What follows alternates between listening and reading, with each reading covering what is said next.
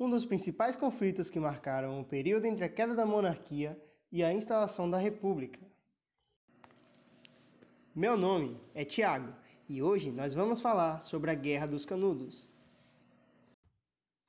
Antes de saber como aconteceu, primeiro temos que conhecer o grande protagonista desse conflito, Antônio Vicente Mendes Maciel, mais conhecido como Antônio Conselheiro, que se autodenominava O Peregrino. Era um líder religioso que se reuniu com seus seguidores em 1593, às margens do rio Yaza Barres, no arraial de Canudos. Eles caminhavam pelo sertão pregando uma forma de catolicismo popular. Por isso, não eram bem vistos pelos olhos da Igreja Católica. Como essas pessoas que povoavam o arraial eram do sertão nordestino, que se mudaram para escapar da miséria em que viviam, os republicanos viam neles monarquistas que queriam derrubar a recém-instalada república.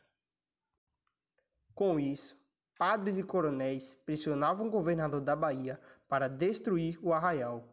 Este que enviou duas expedições militares que foram vencidas pelos homens do conselheiro. O vice-presidente, Manuel Vitorino, enviou a terceira tropa, que foi comandada pelo coronel Moreira César, que outra vez não obteve sucesso e César foi morto em combate. Estas derrotas se davam pelo fato de que os soldados não conheciam a região da Caatinga, que era tão familiar ao povo do Arraial.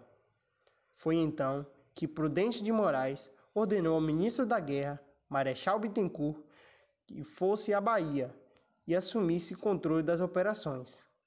Sendo assim, organizada nova expedição com mais de 5 mil homens comandadas pelo general Arthur Oscar.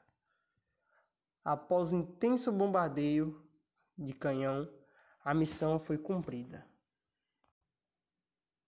Canudos foi totalmente destruída em 5 de outubro de 1897, matando milhares de camponeses no conflito. E assim findou-se a Guerra de Canudos. Obrigado pela atenção e até a próxima!